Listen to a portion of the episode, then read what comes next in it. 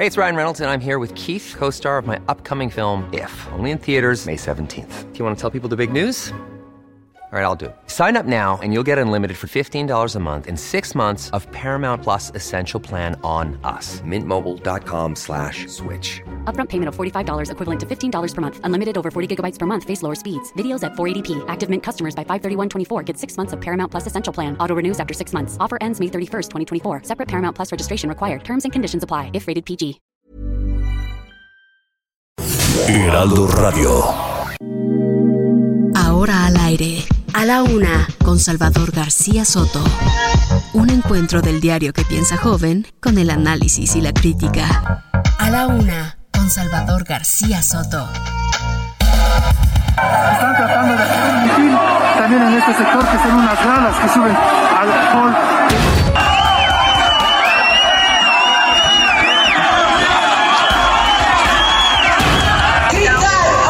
Muito boa tarde, estamos aqui na manifestação de Lisboa.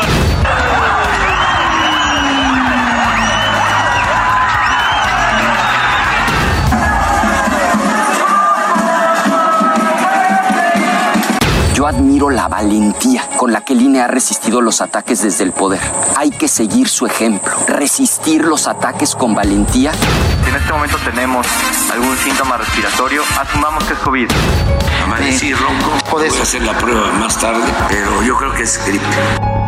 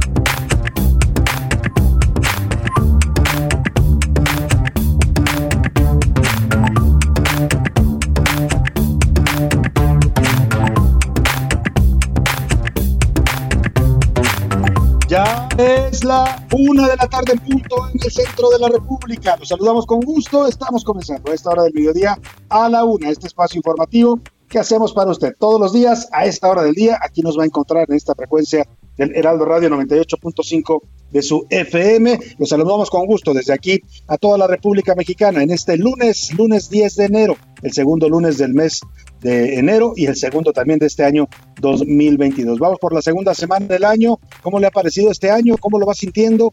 ¿Qué tan eh, fácil o difícil lo va sintiendo? ¿Qué tal está su ánimo?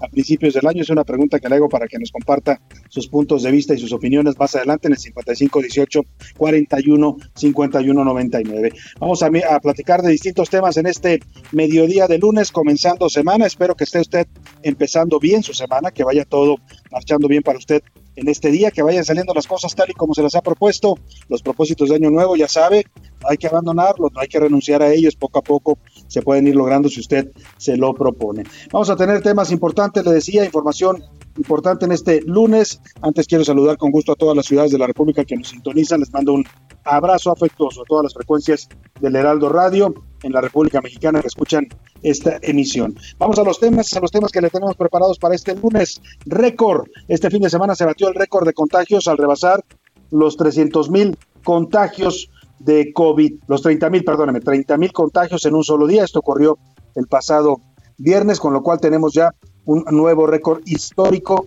en la pandemia. Muchos más eh, contagios que desde que empezó esta pandemia, desde diciembre o febrero, que empezó oficialmente de 2010, 2020, hasta ahora tenemos el máximo pico de contagios. Eso sí, la buena noticia es que la mortalidad sigue todavía baja, no ha subido en esta nueva cuarta ola.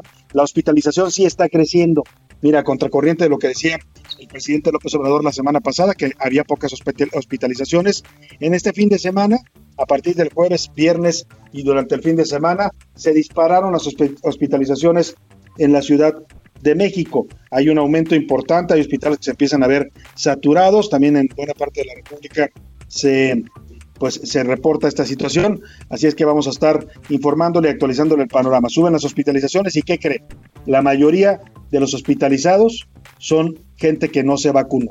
Esta va a ser la ola de mm, COVID para los no vacunados, los necios que no quisieron vacunarse, que porque la vacuna no sirve, que es un método de control, que es un método para, eh, para dominar a la humanidad, ya sabe, las teorías conspiracionistas, bueno, pues esos son los que están cayendo hospitalizados en esta cuarta ola de contagios en México. La ola es mundial, ¿eh? no solo exclusiva de México, pero en México comienza a tener también ya una expresión alarmante. Enfermo, el presidente López Obrador dijo esta mañana que tiene gripe. Y por fin, por fin aceptó el presidente que sí se va a hacer una prueba de COVID. No había querido el presidente hacerse la prueba, había dicho que no era necesario porque no tenía síntomas. Bueno, ya los tiene, vamos a, esperar que se haga la prueba. Todavía hoy salió a la mañanera, ¿eh? lo, dijo Claudia Sheinbaum que si uno tenía síntomas, ya no se hiciera la prueba porque no hay pruebas, no tienen presupuesto para pruebas, pues es que la campaña es muy costosa, ¿no? Pero bueno, el tema es que eh, como no hay pruebas, la jefa de gobierno dijo cualquiera que tenga síntomas que se aísle pues que se lo diga al presidente, porque hoy salió todavía con todo y gripe a su conferencia mañanera. Dijo que ya le van a hacer la prueba del COVID.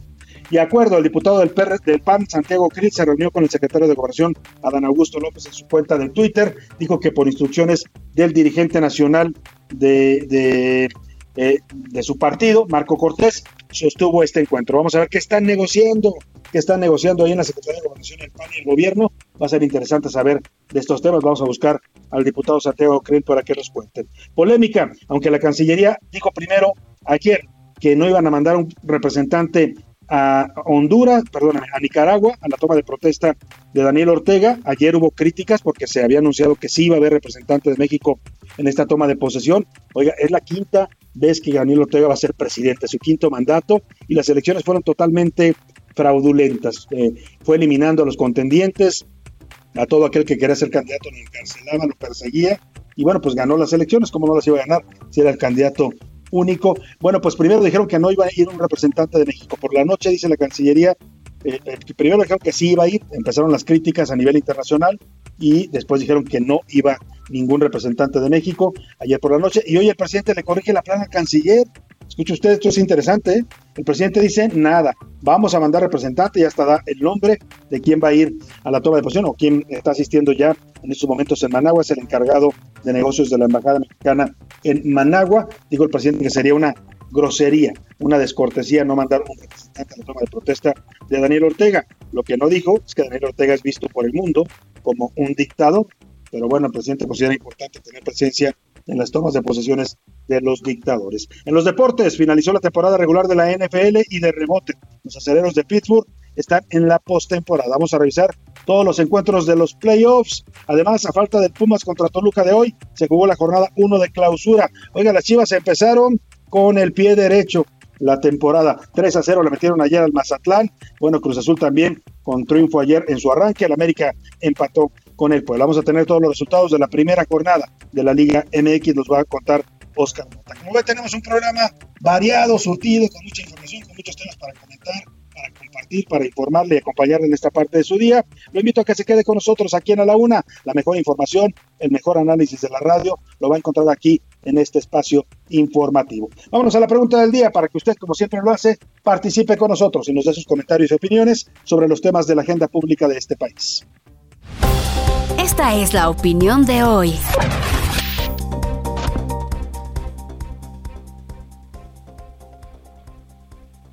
Bueno, pues vamos día. En este, en este día le tengo dos preguntas, dos temas para debatir y comentar con usted y se los pongo sobre la mesa. El primero, el presidente López Obrador apareció esta mañana con síntomas de gripa, con una enfermedad respiratoria, dijo él que era gripa y que hoy se va a hacer la prueba de COVID.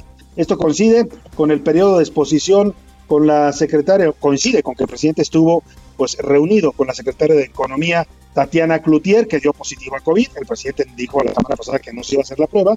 ¿Por qué? No me pregunte, porque así es el presidente López Obrador. Yo no, yo no me voy a hacer prueba porque no tengo síntomas. Bueno, pues hoy tiene síntomas, vamos a ver si se hace la prueba. Pero aún así, con todo y síntomas, salió a dar una conferencia de prensa.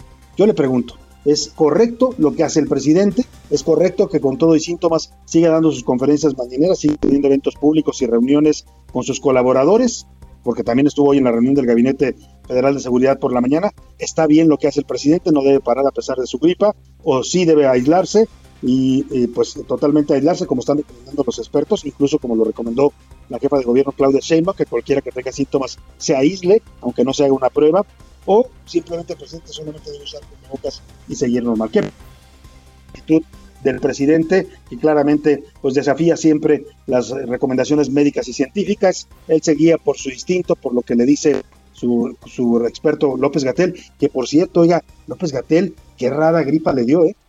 Por lo menos una rara gripa, ya tiene más de una semana que no aparece en público. Dijo el presidente que no era COVID, que era una gripa. Pues qué rara gripa al señor López Gatel. Y vamos a, también a otro tema. El gobierno mexicano decidió eh, hoy enviar un representante a la toma de posesión de, Daniel Ortega, eh, el que es, quien es visto en el mundo como un dictador. Lleva cinco periodos consecutivos eh, manteniendo la presidencia de Nicaragua, ha eliminado a la mala a sus competidores, ha perseguido y encarcelado a la oposición, ha reprimido las protestas del pueblo nicaragüense cuando piden que haya elecciones libres yo le pregunto, ¿es correcto que México mande un representante a la toma de protesta de un dictador como lo es el señor Daniel Ortega?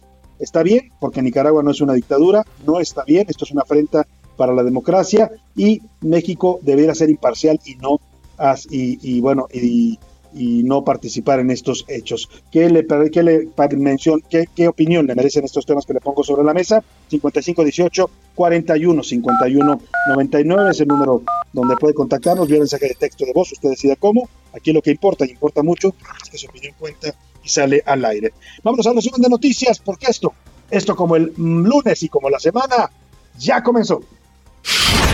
Tropiezo. Durante octubre del año pasado, la inversión fija bruta presentó una leve disminución de 0.01% respecto a septiembre. Carísimo. Los precios de los materiales para construcción en México a nivel productor registraron en diciembre pasado un alza anual promedio en conjunto de 17.4%, el nivel más alto de los últimos 14 años. Caída. El Bitcoin continúa su racha perdedora al inicio del 2022, quedando en vías de registrar su peor comienzo de año desde 2012. Tragedia. Dos personas que viajaban en una camioneta de lujo Mercedes-Benz fallecieron tras un choque en la colonia Lomas de Chapultepec, alcaldía Miguel Hidalgo, en la madrugada. Cifra negra. Durante 2021 se registró un incremento de un 50% en las muertes que ocurren en las persecuciones de la patrulla fronteriza en comparación con la cifra de 2020. Una de la tarde con 12 minutos nos vamos a la información y le platico. Hoy por eh, en la mañana una reunión interesante la que hubo en la Secretaría de Gobernación se vio llegar al, al diputado del PAN, Santiago Krill Miranda, un importante en estos momentos en el PAN porque suele ser uno de los interlocutores que tiene el PAN para dialogar tanto con la oposición como con el gobierno. Santiago Krill fue uno de los artífices de la alianza Va por México, fue el que estuvo negociando con el PRI, con el PAN, el que sigue negociando todavía, es uno de los conductos que utiliza el PAN. Por eso es importante haberlo visto hoy en la Secretaría de Gobernación. Estuvo reunido con el secretario de Gobernación, Adán Augusto López. En su cuenta de Twitter, el señor Santiago Krill informó que esta reunión se dio por instrucciones del dirigente nacional de su partido, Marco Cortés, para acordar detalles y comenzar, este es el motivo de la reunión, acordar los detalles y comenzar con las siete mesas de diálogo que se van a instalar entre el gobierno federal y el PAN. Los temas que van a tratar en estas siete mesas son la economía del país y la reforma eléctrica. Es uno de los temas que se van a abordar en este diálogo. Dijo que el, el intercambio de posiciones y opiniones entre el gobierno y el PAN comenzará formalmente el miércoles 19 de enero. Habrá dos encuentros, el primero uno a las 11 de la mañana y otro a las 5 de la tarde.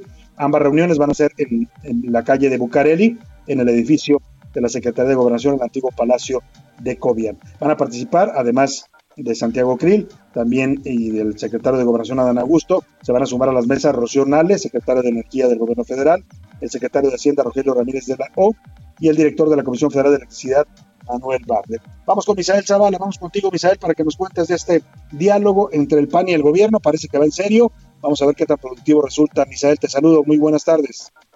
Salvador, buenas tardes, buenas tardes al auditorio. Efectivamente, hoy el secretario de Gobernación, Adán Augusto López Hernández, y el operador político del Partido Acción Nacional, Santiago Krill Miranda, sostuvieron un encuentro en el Palacio de Bucareli en el que pactaron un diálogo abierto sobre la reforma eléctrica enviada por el presidente Andrés Manuel López Obrador a la Cámara de Diputados. Esta será la primera de siete mesas de diálogo con distintos temas nacionales y de acuerdo con Santiago Krill, el gobierno federal ha pedido a Acción Nacional abrir el diálogo con las diversas fuerzas políticas del país para que las propuestas que salgan de estas mesas sean eh, pues más plurales. Las mesas de diálogo, Salvador, arrancarían este lunes, pero Gobernación pidió al Partido Acción Nacional que éstas se instalen el día 19 de enero y también participarán los titulares de Economía, de Energía, de Hacienda y también de la Comisión Federal de Electricidad. Pero ¿qué te parece si vamos a escuchar a Santiago Krill?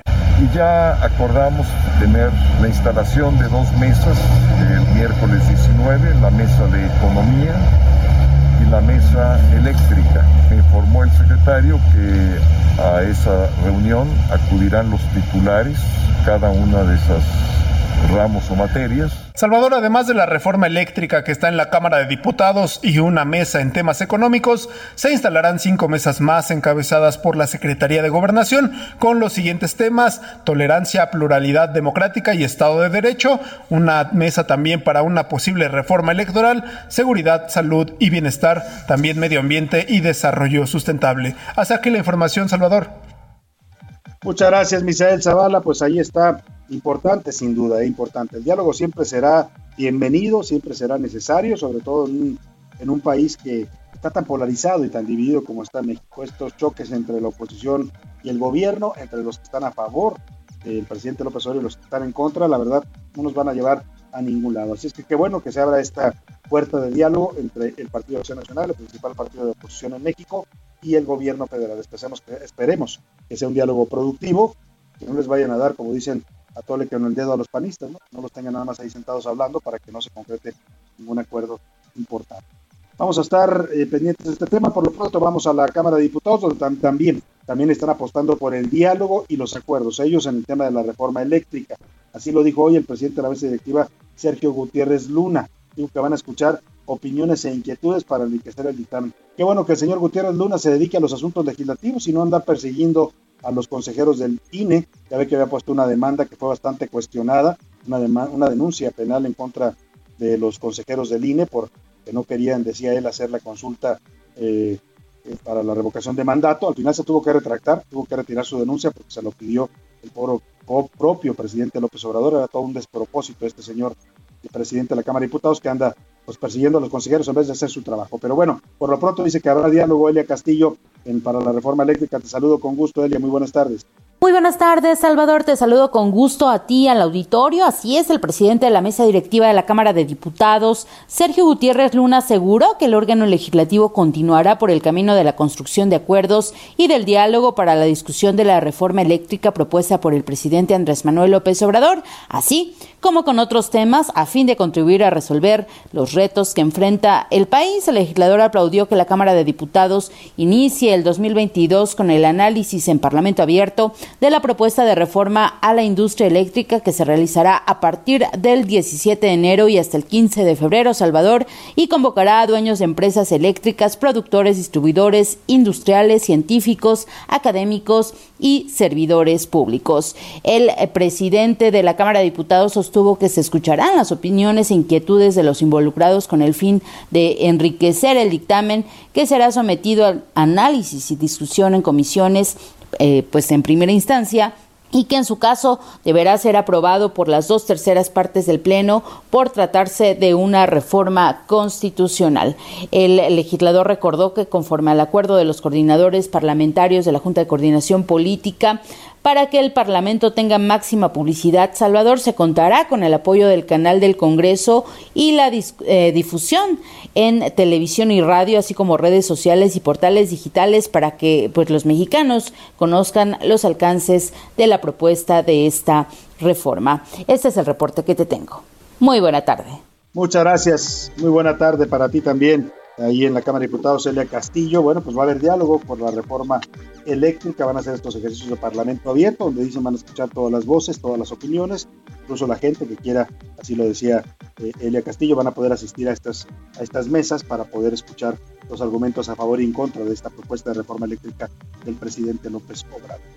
Y hablando del presidente López Obrador, hoy por la mañana le informó a los mexicanos que amaneció ronco de la garganta, tiene síntomas de gripa y que esta tarde, por fin, se va a realizar una prueba de COVID-19. Digo por fin, porque el presidente desde la semana pasada supo que estaba, había estado en contacto, bueno, estuvo reunido con Tatiana Cloutier, la secretaria de Economía que dio positivo a COVID, pero cuando le preguntaron de esta reunión y del positivo de la secretaria de Economía, pues él dijo que no era necesario hacerse una prueba porque no tenía síntomas, que para qué se la hacía. Bueno, pues ya los tiene. Dijo que es una gripa, eso es lo que dice el presidente, pero bueno, reconoció que si hay un aumento de contagios, que todavía afortunadamente no se reflejan. Ojo, dice el presidente, no se reflejan hospitalizaciones y muerte. Yo creo que no le está pasando bien la información o el presidente no está eh, conociendo la información real. Tengo una, una, persona conocida, un enfermero que trabaja en el hospital eh, del Instituto Nacional de Enfermedades Respiratorias, que me dijo que entre jueves y viernes, en dos días, se llenó ese hospital y el GEA González de gente contagiada de COVID. Tuvieron que abrir nuevas áreas, tuvieron que habilitar, es decir, las hospitalizaciones sí están incrementando. La única diferencia entre este tema y las pasadas olas es que ahora los que están cayendo hospitalizados son las personas no vacunadas. Los que están vacunados no están llegando al hospital, lo cual es muy bueno. ¿Por qué? Porque la, la variante Omicron les da con síntomas, algunos fuertes, algunos...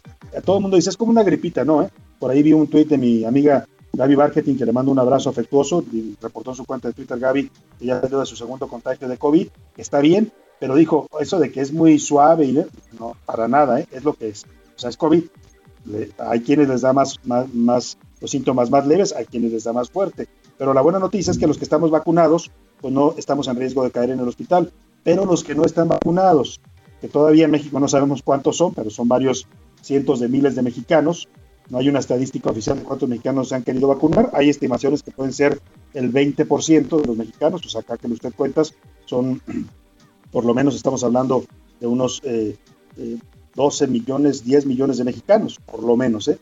Así es que, pues esos son los que están en este momento eh, llegando a los hospitales. Y sí, sí hay aumento en la hospitalización, aunque el presidente dice que no. Así reporta el presidente su gripe y que se va a hacer por fin una prueba COVID. Lo escucho un poquito ronco eh, en el tema de... Amanecí ronco. Sí, si nos puede hablar un poco de eso. Voy a hacer la prueba más tarde, pero yo creo que es gripe. Esperen. De todas maneras. Yo creo que es gripe, ¿no? Pues presidente, pero no creer, hay que hacerse la prueba, ¿no? Para eso están las pruebas de COVID mire, ojalá y que esté bien el presidente, yo toco madera, no quiero que el presidente se enferme, por supuesto, no sé si que haya quien se lo desee, pero yo no soy de esos, yo creo que el presidente debe tener salud, pero pues la pregunta es si hay la duda o la sospecha de que pueda ser COVID, porque estuvo reunido con Tatiana Cloutier y ya dio positivo a COVID, lo mejor es que el presidente no hubiera salido a dar una conferencia de prensa hoy, ¿eh? eso sería lo más recomendable, o lo más prudente o lo más responsable. Pero bueno, aún así salió a dar la conferencia, dijo que se va a hacer la prueba, ya sabremos si es que nos informa cómo eh, sale el presidente de su prueba COVID. Eh, oiga, y además de Tatiana Cloutier, que estuvo reunida con el presidente y el lunes pasado dio positivo, bueno, dio positivo a COVID, el miércoles o el jueves, el lunes fue la reunión con el presidente, quien también ya dio positivo es la secretaria del Medio Ambiente y Recursos Naturales, María Luisa Albores. En su cuenta de Twitter ella escribió lo siguiente. Les informo que di positivo a COVID-19. Me encuentro bien, seguiré atendiendo los asuntos del sector ambiental desde casa. Sigámonos cuidando pues sí, sigámonos cuidándonos. Y bueno, precisamente cómo van los contagios de COVID. El viernes, sábado y domingo, la Secretaría de Salud reportó 70.293, 401 muertes. Escuche usted, 70.293 el fin de semana, ¿eh? Para que digan que esto va a ser leve, pues no, porque apenas está empezando. Y el sábado hubo récord. El sábado se registró un nuevo récord histórico, 30.671 casos. Nunca, desde que empezó esta pandemia, estoy hablando de febrero de 2020, hasta la fecha habíamos tenido una cifra de contagios tan alta en un solo día. La cifra más alta que había hasta ahora en la pandemia era de 28.900. Bueno, pues esa ya se, ya se rompió. Van acumulados hasta el momento 4.125.000 contagios y más de 300.000 fallecimientos en la cifra oficial. En las cifras extraoficiales y los cálculos que he visto de algunos científicos y matemáticos, hablan hasta de 660.000 mexicanos muertos. Pero escuche usted, a pesar de lo que nos decían, los hospitales poco a poco se están llenando. La diferencia, ya le decía, es que esta vez los que están siendo hospitalizados son los no vacunados, exclusivamente los no vacunados. Voy a ir a la pausa y cuando regrese Vamos a, hablar con nuestros reporteros porque están haciendo un recorrido por hospitales para reportarnos qué tanto están creciendo las hospitalizaciones, sobre todo de los no vacunados. Por lo pronto nos vamos a la pausa con música. Lo voy a dejar con la señora Jennifer López, le dicen J. Lo. Su canción se llama Dinero, es una canción de 2018 y habla sobre querer dinero, acumularlo y darse una vida de lujo. Eso que les gusta también a muchos. Ya regreso con usted. Yo quiero, yo quiero dinero. Yo quiero, yo quiero dinero. I just want the want the money, want the. Yo quiero lo siento. Soy la princesa San Juan, Puerto Rico. They say money talk, but I'm talking bilingual. I should be careful, cause I don't do singles in love with the money, so no need to be. Escuchas a la una con Salvador García Soto. En un momento regresamos. Heraldo Radio, la HCL se comparte, se ve y ahora también se escucha.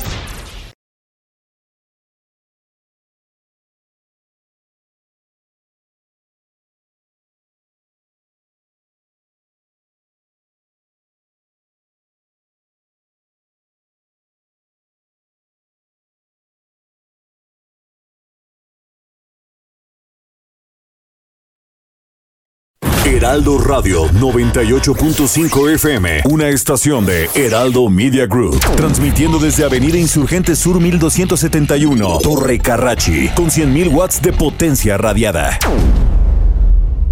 Sigue escuchando a la una con Salvador García Soto. Ahora, la rima de Valdés o de Valdés, la rima. Sin ánimo de imponer, el presidente le impone al INE y también se pone con ganas de conocer y un poquito de, eh, de moler y checar el presupuesto, abusando de su puesto, pues dice que extravagancias y demasiadas ganancias hay en el INE por esto. A la ley de austeridad se va a tener el preciso pues se va a poner macizo. ¿Quién nos dice la verdad? ¿Es grande la terquedad? Para que se haga la consulta. Va más allá de una multa. Esto ya es un pleito inmenso. Obrador contra Lorenzo. ¿Quién será el que más insulta? Dos caras de la moneda. Ya saben que es como todo. ¿Será una consulta a modo o será que no se pueda?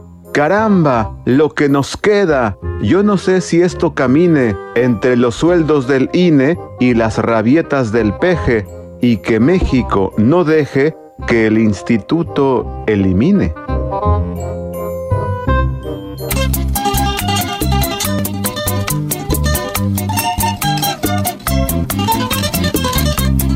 Porque no tengo dinero, piensan que soy desdichado, piensan que debo estar muerto para no vivir mal pasando. Que ser pobre en esta vida es vivir crucificado. Yo que nací en la pobreza y que en ella siempre he estado, puedo decir con certeza que piensan equivocado. Que ser pobre no es tan malo cuando uno está acostumbrado. Dinero la felicidad se alcanza. Con dinero y sin dinero la felicidad se alcanza. El rico con su dinero y el pobre con su esperanza. El rico con su dinero y el pobre con su esperanza. Una de la tarde con 32 minutos, estamos regresando a ritmo de bachata. Ya reconoció usted este ritmo dominicano tan popular en estos momentos en el mundo. Estamos escuchando a Ramón Torres, le llaman el poeta de la bachata. La canción se llama Con dinero y sin dinero. Escribió esto en 2014 sobre pues un concepto muy importante que la felicidad no nos da el dinero. Como dicen, el dinero no es la vida, pero como ayuda, ¿no? Vamos a dedicar esta semana, estamos hablando de dinero, nos vamos a la pausa con J. Lowe, su canción Dinero y esta de Ramón Torres, porque toda la semana vamos a dedicar pues, a la cuesta de enero, ¿no? A eso que empieza a escasear en estos días, que es el dinero y que tanta falta nos hace. La verdad, bueno, como dicen, no hay que depender del dinero, por lo menos no nuestra felicidad, pero sí, pues es necesario para subsistir. Escuchemos esto de Ramón Torres con dinero y sin dinero. Con dinero y sin dinero la felicidad se alcanza. Con dinero y sin dinero la felicidad se alcanza. El rico con su dinero y el pobre con su esperanza. El rico con su dinero y el pobre con su esperanza. A la una, con Salvador García Soto.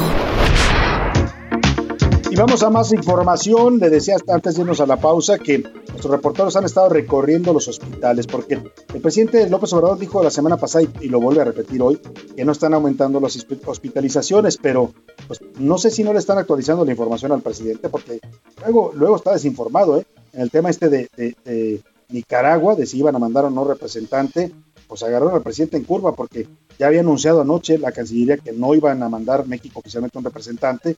Presidente dice, ¿cómo? Yo no estaba enterado, claro que va a ir un representante. Luego le dicen, para la toma de posesión, ¿qué va a ser hoy? ¿Cuándo va a ser? Es que no sé cuándo va a ser. Cuando sea la toma de posesión, ahí va a haber. No, presidente, va a ser hoy. Ah, bueno, pues no estaba enterado. Bueno, pues parece que tampoco está enterado el presidente de las, que las hospitalizaciones sí están creciendo. En varios hospitales públicos de la Ciudad de México y del país ya se reporta un aumento de hospitalizados. La gran diferencia eh, la hace una cosa. Los que están cayendo en el hospital en estos momentos, los que están empezando a saturar los hospitales, son gente que no se vacunó. Dicen algunos que esta va a ser la ola de contagios de los necios, los que no se quieren poner la vacuna de COVID, por las razones que cada quien tenga, ¿eh? pero son necios, dicen que ellos no se vacunan, bueno, pues son los que están cayendo por Omicron. Vamos contigo, Javier Ruiz, has estado recorriendo algunos hospitales, platícanos qué es lo que has encontrado, muy buenas tardes. Hola, Salvador, excelente tarde. Pues sí, efectivamente, eh, no le han informado al presidente Andrés Manuel López Obrador que pues están saturando los hospitales. Recorrimos hace unos momentos tres hospitales, principalmente el Hospital Adolfo López Mateos, el Hospital Central Militar y el Instituto Nacional de Ciencias Médicas y Nutrición Salvador Subirán. Estos tres hospitales pues ya realmente no tienen cupo para ninguna persona que tenga síntomas eh, de COVID. En estos tres incluso pues ya aparecen también en la página de hospitales.covid 19.cdmx.gov.mx como pues ya llenos y ya no hay cupos, de acuerdo algunos eh, trabajadores, principalmente camilleros y enfermeras, lo que nos han referido, que han llegado bastantes eh, personas con cuadros leves a moderados, sin embargo, pues algunos de ellos sí han llegado a oxigenar menos del 90%, algo que nos refería, pues la mayoría de ellos que no quisieron pues eh, vacunarse son las personas que están internadas en estos momentos. Hay algunos otros hospitales también referir que sí hay capacidad, como es el caso del Hospital Rodolfo Antonio, está ubicado en el eje 7 Sur y la avenida Doctor Vertis, este es el conocido Parque de los Venados, aquí sí hay cupo y también en el Hospital Carlos MacGregor. En estos no hay ningún problema, de acuerdo a Olivia López, la secretaria de Salud de la Ciudad de México, ha referido que hay hasta unos 18% únicamente de ocupación hospitalaria en la Ciudad de México, pero sí referir pues que sí han aumentado pues los casos de, de, internamiento y es por ello que también lo que nos han referido algunos paramédicos que tuvimos oportunidad de platicar con ellos, que también pues la mayoría de las personas que han atendido es que desafortunadamente no quisieron vacunarse, que no tomaron las medidas necesarias y son las que les ha disminuido principalmente el oxígeno. Nos hablaba de un caso en específico de algunas personas que realmente ni siquiera eh, necesitan aire o sienten que les falta aire, únicamente las oxigenaciones les llega a bajar hasta el 50, el 60%, por lo que es delicado y es por ello que los han tenido que eh, pues ingresar a los hospitales. Es un panorama que hicimos justamente pues todo el día, aunque pues sí referir que nuevamente incrementan las hospitalizaciones. De momento, Salvador, es el reporte que te... Muchas gracias, Javier Ruiz, por este reporte. Lo dices muy bien. No hay todavía una crisis hospitalaria, hay espacio en algunos hospitales, pero sí hay varios de ellos que ya se están reportando saturados, lo cual habla de que efectivamente esto cambió este fin de semana, se incrementaron y se dispararon las hospitalizaciones en su mayoría de gente que no está vacunada. Te agradezco mucho el reporte, Javier, muy buena tarde. Estamos atentos, hasta luego, excelente tarde. Muy buena tarde. Ahí están nuestros reporteros siguiendo la noticia y bueno, pues que alguien le informe al presidente que sí están aumentando las hospitalizaciones. ¿eh? Vamos a, a, ir también luego a otras ciudades de la República para que nos reporten cuál es la situación, pero sí están aumentando. No, no para todavía poner las alarmas, pero hay que empezar a cuidarnos y porque mire, eh, esto apenas está empezando, ya se lo hemos dicho. La mayoría de los contagios que, provienen de, la, de las reuniones de Sembrina se van a empezar a ver pues hasta la siguiente semana hasta el final del mes de enero. Es cuando vamos a tener seguramente los picos más altos. Por eso hay que prevenirnos y sígase cuidando. Seguimos en pandemia, siga usando el cubrebocas, eh, trate de estar en lugares abiertos, no asista a reuniones masivas y ventile su casa. Oiga, esto es muy importante. Su casa, su oficina, donde quiera que usted esté, ventílela. Aunque haga frío, preferible aguantar el frío, póngase una buena chamarra y ventile su casa, porque el virus, el, la variante Omicron, como todas las variantes del COVID, se quedan en el aire, están ahí flotando. Si alguna persona que trae el COVID lo, habla o lo, exhala, se va a quedar en el aire. Si usted ventila su casa, el, virus puede salir. Esa es la, importancia de ventilar en estos momentos, aunque haga frío, todos los espacios donde usted se encuentre. Hay que mantener ventilada nuestra casa, nuestra oficina, los lugares de trabajo, en fin, hay que seguirnos cuidando si no queremos ser parte de la estadística. Y si usted no se ha vacunado, pues vacúnese ya, oiga, ¿qué está esperando? Ahí está la prueba. Los vacunados no, no, no evitamos que nos dé el COVID. Nos va a dar también, nos, puede, nos podemos volver a contagiar, pero va a ser más leve. Difícilmente vamos a caer al hospital. Los que no están vacunados, pues les va a dar con más fuerza y sí van a perder oxígeno y sí pueden requerir incluso ser intubados, como ya hay muchos en este momento que están siendo intubados, sobre todo personas que no se vacunaron. Mientras tanto, sobre el regreso a clases, la jefa de gobierno Claudia Sheinbaum dijo hoy que el impacto por no ir a la escuela puede ser mayor que el COVID. O sea, insiste Claudia Sheinbaum que con todo y Omicron los niños vayan a las aulas. Dijo que no, no está de acuerdo con que vuelvan a, las clases virtuales. El impacto también de no venir a la escuela a veces puede ser mayor que inclusive lo que tiene que ver con eh, la propia enfermedad. Entonces, afortunadamente tenemos muchas, muchas vacunas, entonces vacunarnos, cuidarnos. Pues tenemos muchas, muchas, así como que muchas, muchas, eh, señora jefa de gobierno, pues no se han visto, ¿eh? Muchas, muchas es que estuvieran disponibles en todos lados, ¿no? Pues esto de que nada más se pueden ir a vacunar en ciertos horarios, en ciertos días, cuando ustedes dicen, pues francamente no son muchas, muchas vacunas las que se ven en México. Pero bueno, ahí está lo que dice la jefa de gobierno. El Estado de México, eh, eh, también el panorama pues, es similar. Más de 5 mil menores de edad están contagiados de COVID en estos momentos. Es el tercer estado del país que más casos tiene entre los niños. Vamos contigo, Leticia Ríos, para que nos cuentes. Buena tarde.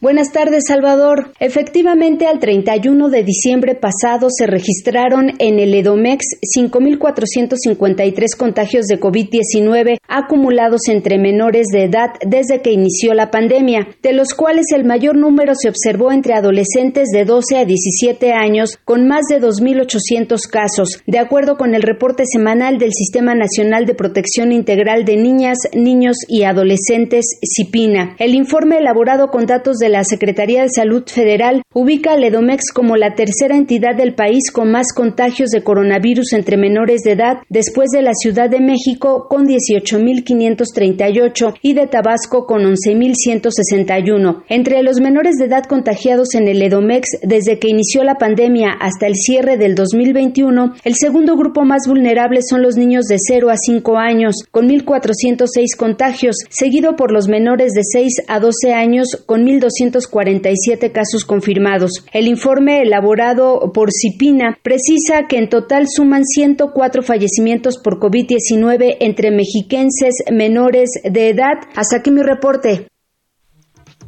104 niños, gracias Leticia Ríos por tu reporte, 104 niños en el Estado de México han muerto por COVID, más de, más de 5 mil eh, contagiados en este momento, o sea, lo que dice la jefa de gobierno, no pasa nada, que regresen a clases. Es mejor, que es, peor, dice ella, que pierdan clases a que se enfermen de COVID.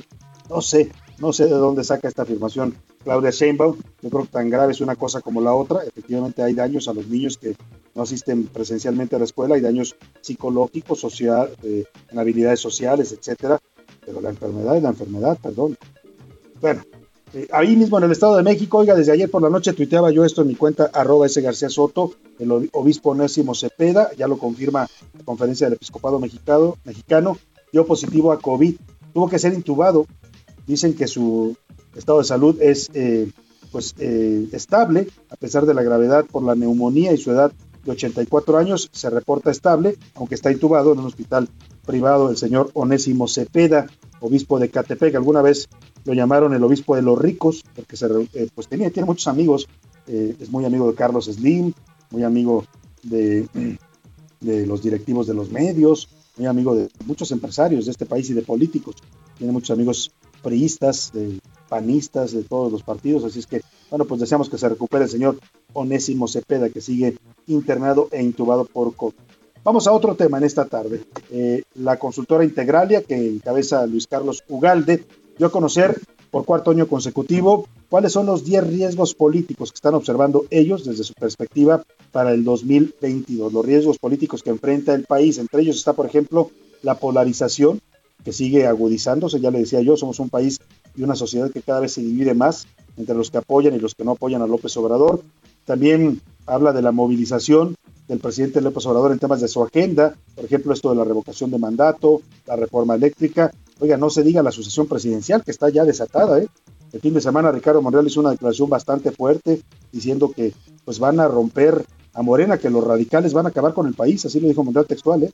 van a acabar con el país los radicales y siguen en esa tendencia. Quieren quedarse con todo, están apoyando, decía la Claudia Sheinbaum, pero se les va a pasar la mano y al rato no va a haber país que administrar. Vamos por lo pronto con los riesgos que observa Integral en los 10 riesgos, riesgos políticos que enfrenta México en este 2022 que comienza. Iván Márquez nos platica.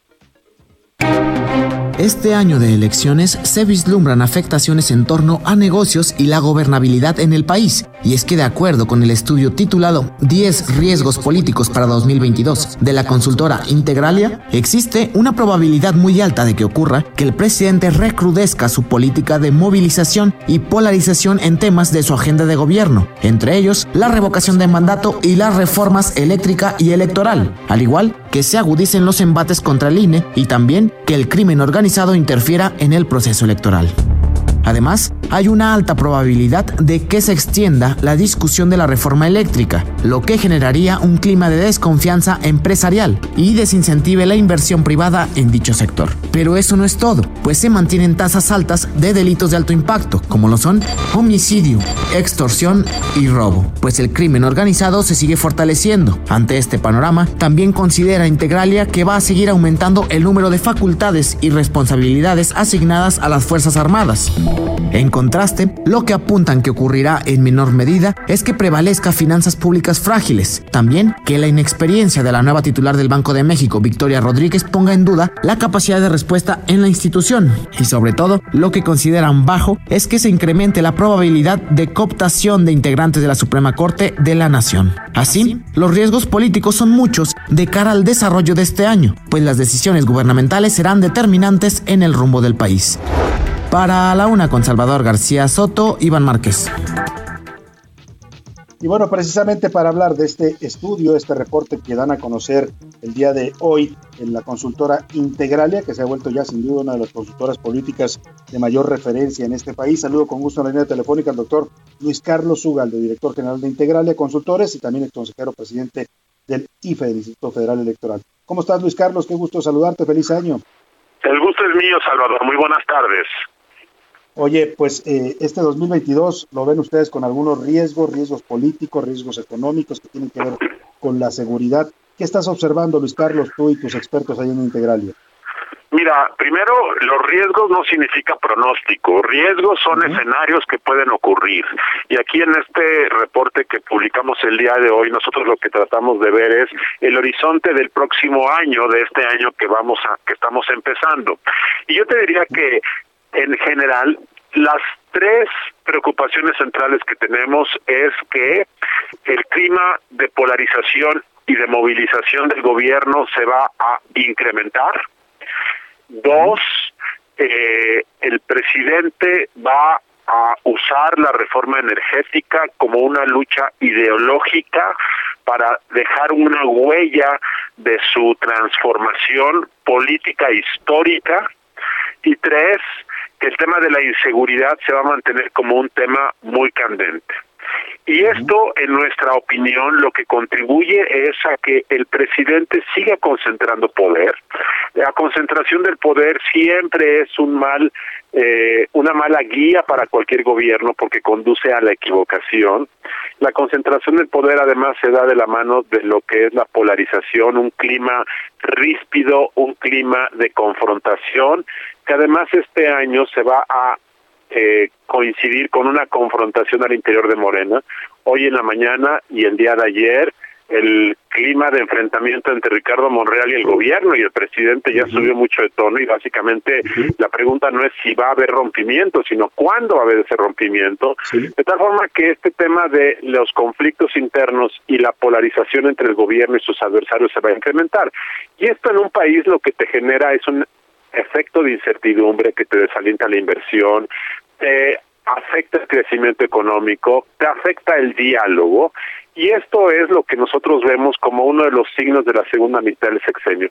Un país más polarizado, un presidente más activista, un presidente más movilizador de sus bases de apoyo, como antesala de la sucesión presidencial que ocurrirá en 2024. Claro, lo dices bien, decía Ricardo Monreal en estas declaraciones que hizo, que él ve incluso el riesgo de que se repita una ruptura en Morena como la de el PRI en 1987, ¿te acuerdas? La corriente crítica de ese tamaño está viendo las cosas Monreal. Me llama la atención que al crimen organizado no me llama tanto la atención porque es una realidad, debe estar en un mapa de riesgos de este país. Lo mencionas en dos ocasiones. Por un lado, el riesgo de que en las elecciones de este 2022, las seis elecciones estatales, el crimen organizado vuelva a tener presencia, como ya lo vimos el año pasado. Y por otro lado, el aumento de la actividad delictiva, Luis Carlos. Sí, eh, este es un gran problema, eh, Salvador. El hecho de que, por una parte, seguimos teniendo la misma violencia eh, que hace algunos años, no ha variado significativamente los homicidios, la extorsión y el robo. El robo bajó ligeramente el año pasado, pero es probable que se deba al tema de la, del confinamiento. Pero en general los niveles de homicidios y de violencia y extorsión siguen siendo semejantes. Pero lo que sí ha cambiado y es muy preocupante es la expansión territorial del control de los gobiernos por parte del crimen organizado su involucramiento activo en las campañas políticas de 2021. Y nosotros lo que percibimos es que esta actitud pasiva y negligente del gobierno federal frente al crimen organizado bajo la idea equivocada de que es mejor no enfrentarlos para prevenir la violencia, lo que ha generado es que les has abierto la puerta para que se vayan este, eh, eh, penetrando aún más. No es nuevo esto, pero se ha expandido su penetración y control de gobiernos locales. Y este tema, este año hay elecciones en seis entidades, nosotros vemos que esto va a continuar y que si no hay una política que detenga esta este activismo del crimen organizado en las elecciones, que se dedican a movilizar el voto, a inhibir el voto, a matar candidatos, a poner candidatos. Este poder de veto que tiene el poder el crimen organizado, si no se detiene en lo inmediato y desafortunadamente no hay nada para pensar que se detendrá, va a colombianizar a la democracia mexicana. Ese es un eso eso no solo es un riesgo 2022, Salvador, ese es un riesgo de sobrevivencia de nuestra democracia.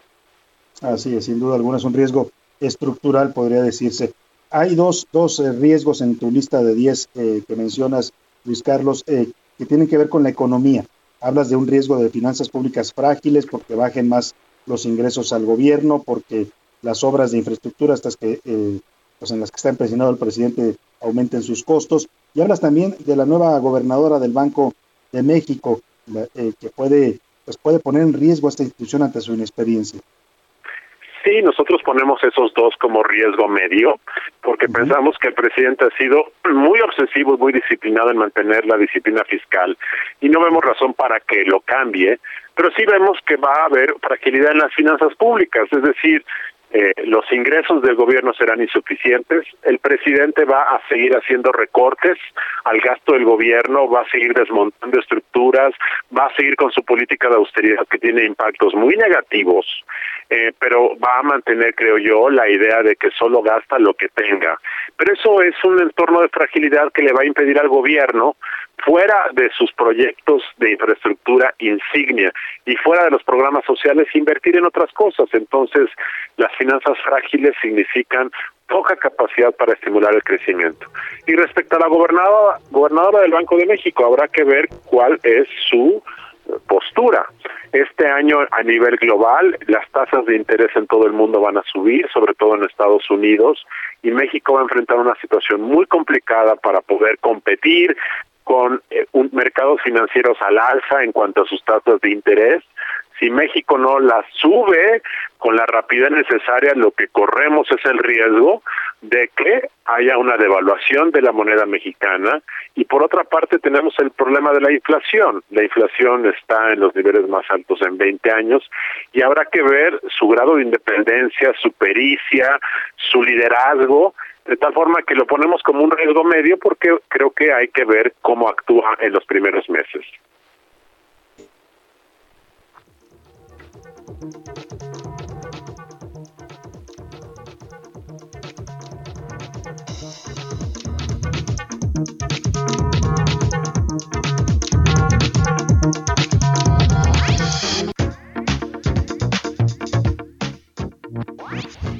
Doctor Luis Carlos Ugalde, en unos minutos retomamos la comunicación con Salvador García Soto y continuamos con esta, con esta plática, doctor, en cuanto a los riesgos que se ven. Hace unos momentos usted hablaba sobre eh, esta confrontación política, doctor.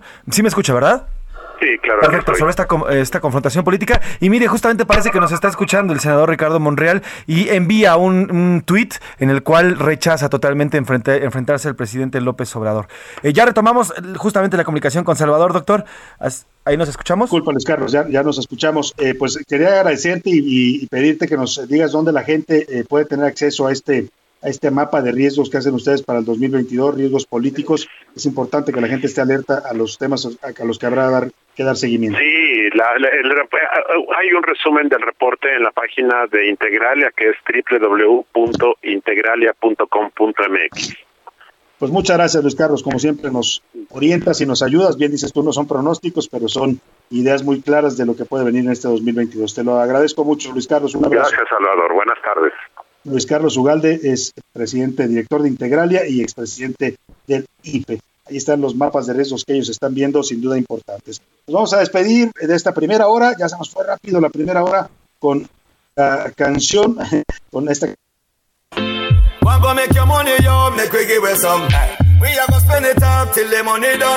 We full of money, have it in a lump sum. Can't part with me if the money not round. You hear me? Me money up, me money up this season. Me money up, me money up this season. You know no money, you know see say we not even. Go get your money, money up this season. Me money up, me money up this season. Me money up, me money up this season. You know no money, then know me and you feel rich.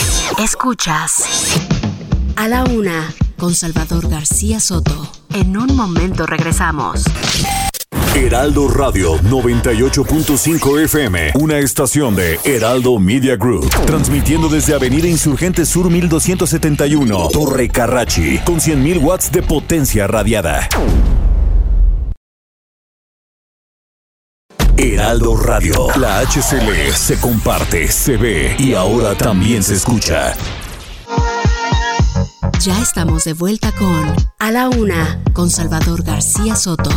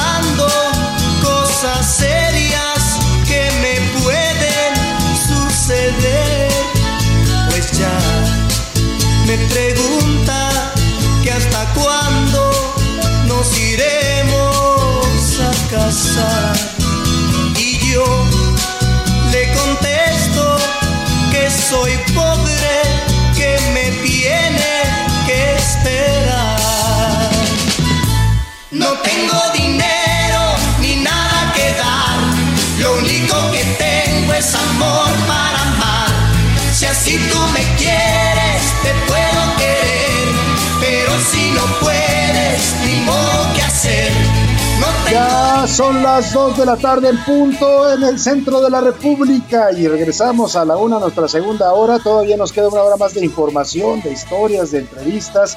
Una hora más para compartir con usted en este lunes, lunes 10 de enero, el segundo lunes del mes de agosto, de enero, perdóneme, el segundo lunes del mes de, de de enero y del año, de este año 2022. Y regresamos con Juan Gabriel, esta canción que no requiere mayores presentaciones. No tengo dinero, así andamos todos los mexicanos en esta cuesta de enero.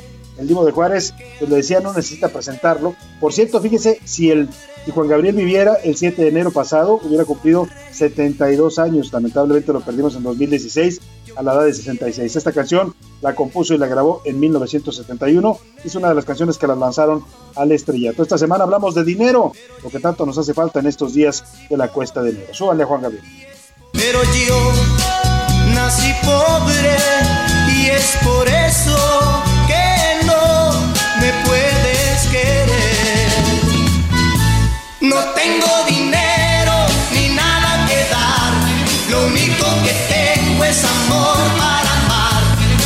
Si tú me quieres, te puedo querer, pero si no puedes, vámonos a las informaciones que le tengo listas para esta segunda hora. Todavía muchos temas importantes para comentar y compartir con usted. Le agradezco que continúe con nosotros aquí en A la Una. Si está con nosotros desde la Una de la tarde que empezamos esta emisión, gracias, gracias por preferir esta opción informativa en la radio mexicana. Si recién nos sintoniza, acaba de prender su radio ahí en el carro, en la oficina, en la casa, donde quiera que nos esté escuchando. Está preparando ya la comida porque muchas damas de casa nos, nos escuchan mientras están trabajando en su hogar. Pues le mando un caluroso abrazo. Gracias, gracias por informarse en la Una. Tenemos mucho todavía para compartir con usted en esta segunda parte. Le platico, en una recomendación, la Comisión Nacional de Derechos Humanos dijo que la policía de Mérida, Yucatán, sí cometió actos de tortura y lesiones en contra del joven veracruzano José Eduardo Ravelo, que murió a manos pues, de estas lesiones o provocado por estas lesiones el año pasado. Habían dicho las investigaciones oficiales de la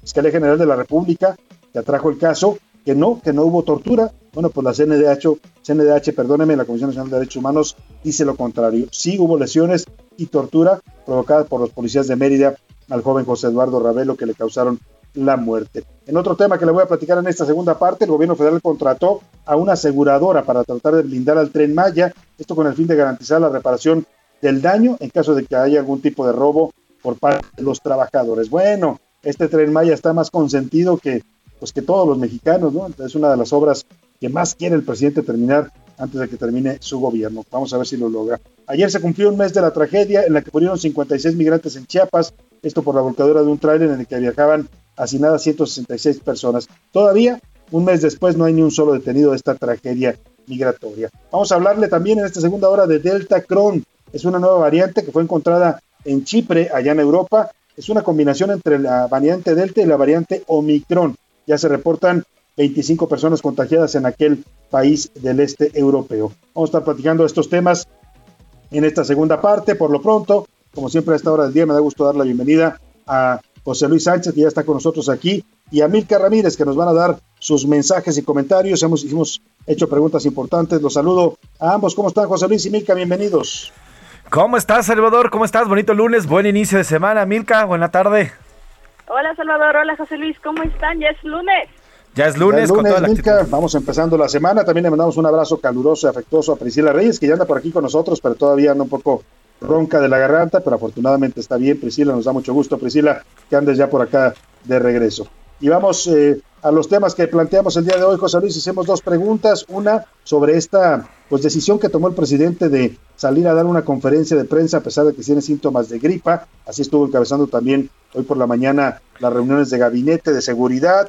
Pues, ¿Qué piensa la gente de esto? ¿Está bien que el presidente haga esto cuando sabemos que estuvo en contacto con la secretaria de Economía, Tatiana Culter, que dio positivo? Dice, dice el presidente que ya se va a hacer la prueba, pero por lo pronto hoy anda como si nada teniendo actividades cuando todos los expertos José Luis, inclusive los de su gobierno están recomendando en cuanto tengo, tenga síntomas te aísles. Esa fue la primera pregunta. Así es, Salvador. De hecho, hoy, eh, ante la, gran cantidad de personas que están acudiendo a hacerse pruebas, lo que dicen las autoridades es, si tienes síntomas, quédate en casa. Ya ni siquiera salgas, quédate en casa. Asume ya por añadidura que esto es COVID y entonces quédate y aíslate a diferencia de lo que hace el presidente. Pues y sí, porque lamentablemente tampoco hay suficiencia de pruebas disponibles, ¿no? O sea, la gente que puede va y paga una prueba, pero la que no puede, ¿qué hace? Pues el gobierno no tiene pruebas suficientes. Dijo Claudia Sheinbaum, mejor aíslense, ya ni, ni se hagan la prueba, váyanse y aíslense eh, si tienen algún síntoma. Pero pues el presidente parece que no escuchó las recomendaciones de Claudia Sheinbaum porque anda como como si nada, José Luis Sánchez.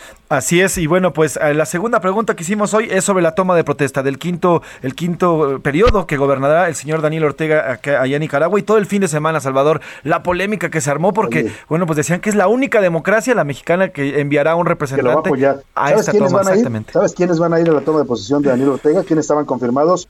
Rusia, China, Venezuela, Corea del Norte, eh, por ahí se me escapa algún otro, y México nada más esos países van a validar lo que claramente pues es un acto de, autoritarismo, la, quinta presidencia del señor Daniel Ortega. Así es, veo y polémica y al final hoy, hoy el presidente pues confirma que siempre sí va a haber un, representante. representante. Así es. Bueno, ¿qué dice el público, Milka Ramírez?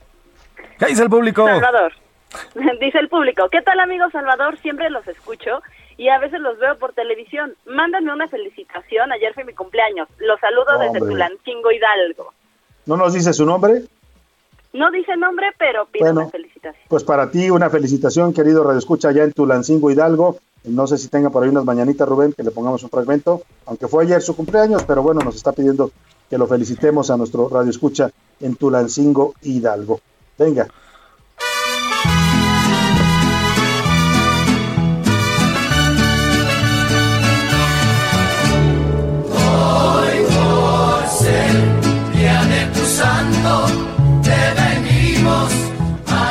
Víctor Cruz. Felicidades, Víctor Cruz. Felicidades, Así Víctor es. Cruz, allá en Tulancingo Hidalgo por tu cumpleaños. Así es. ¿Qué más tenemos, Milka? Buena tarde a todos, saludos desde Tacuba. Pésimas formas de llevar la pandemia. El ejemplo que da el presidente es deplorable. El señor AMLO lo toma de broma cuando hay gente que está sufriendo porque toda la familia está contagiada o en clínicas o los que ya perdieron a alguien. Sí, hombre, la verdad es que, pues miren, no es que quiera uno ser criticón, pero pues si el presidente se siente mal, si amanece con gripa y estuvo en contacto con una gente que ya dio positivo a COVID, lo menos que pudo haber hecho es haberle informado hoy a sus a sus eh, secretarios, oiga, no voy a ir a la reunión, o lo hubiera hecho virtual, ¿no? Hubiera hecho la conferencia virtual sin reporteros, ¿no? Pero bueno, Sí, claro. Buen inicio de semana, impone un emoji con cubrebocas. Dice, saluda a todo este excelente equipo de trabajo. El presidente debe aislarse porque a Hugo López Gatel le dio una pequeña grimita, gripita llamada Omicron. ¿Por qué lo quieren ocultar? Escribe Eduardo Herrera. qué, qué buena pregunta, Eduardo, porque es lo que nos preguntábamos, dijo el presidente que lo de López Gatel era una gripita, pero pues ya lleva más de una semana sin aparecer, yo creo que una gripita, una gripita no era, ¿no? Y mira, Salvador, hay un comentario que también tuiteaba el doctor Macías, Alejandro Macías, que ya se ha vuelto toda una voz experta en este, en este tema, es, y decía claramente, a ver, esto no es una gripita, esto es COVID y se, se, Sí. se acabó. No hay otra forma de llamarlo, es, no es una gripita. A muchos No, les no, está- no. que se están contagiando le dan pocos síntomas porque ya están vacunados, Y pero qué es bueno COVID. por ellos, qué bueno por ellos, pero no quiere decir que todos la vayan a pasar igual, ¿eh? Decía que hace rato veía yo el tuit de, de Gaby Marketing, que le mando un abrazo, dice que ya, ya salió de su segundo contagio, pero que no es una gripita, ¿eh? Dijo, es lo que es, no le anden llamando de otra forma, es COVID, pues. Milka. Hola, a t- ay, voy. Hola a todos, ¿cómo están? ¿Cómo sigue Priscila? Nos preguntan aquí por Pris. Y dice, gracias Salvador, Milka, José Luis, bendecido año. Les pido a todos hacer oración por nuestra patria y por López Obrador, que la Virgen Santísima nos tome en sus brazos y San José nos cubra con su manto. Guadalupe Gómez. Venga, Venga, gracias saludos. Guadalupe por su oración, sí que nos hacen falta hacer oraciones por este país. Priscila está bien, ya le decía hace un rato, ya anda aquí con nosotros trabajando, nada más que no, dice que les manda un beso y un abrazo, ya está bien, todavía con un poco de molestia en la garganta, pero afortunadamente se está recuperando bien Priscila. Reyes. El presidente sigue la línea que ha manejado durante dos años de pandemia, mini- minimizando la enfermedad, ocultando información y malinformando a la población. A él nada le puede pasar, a los niños se les quita con un ungüento de mentol y que salgan todos, que nadie tenga miedo ni respeto por el, por el virus, dice Mariana.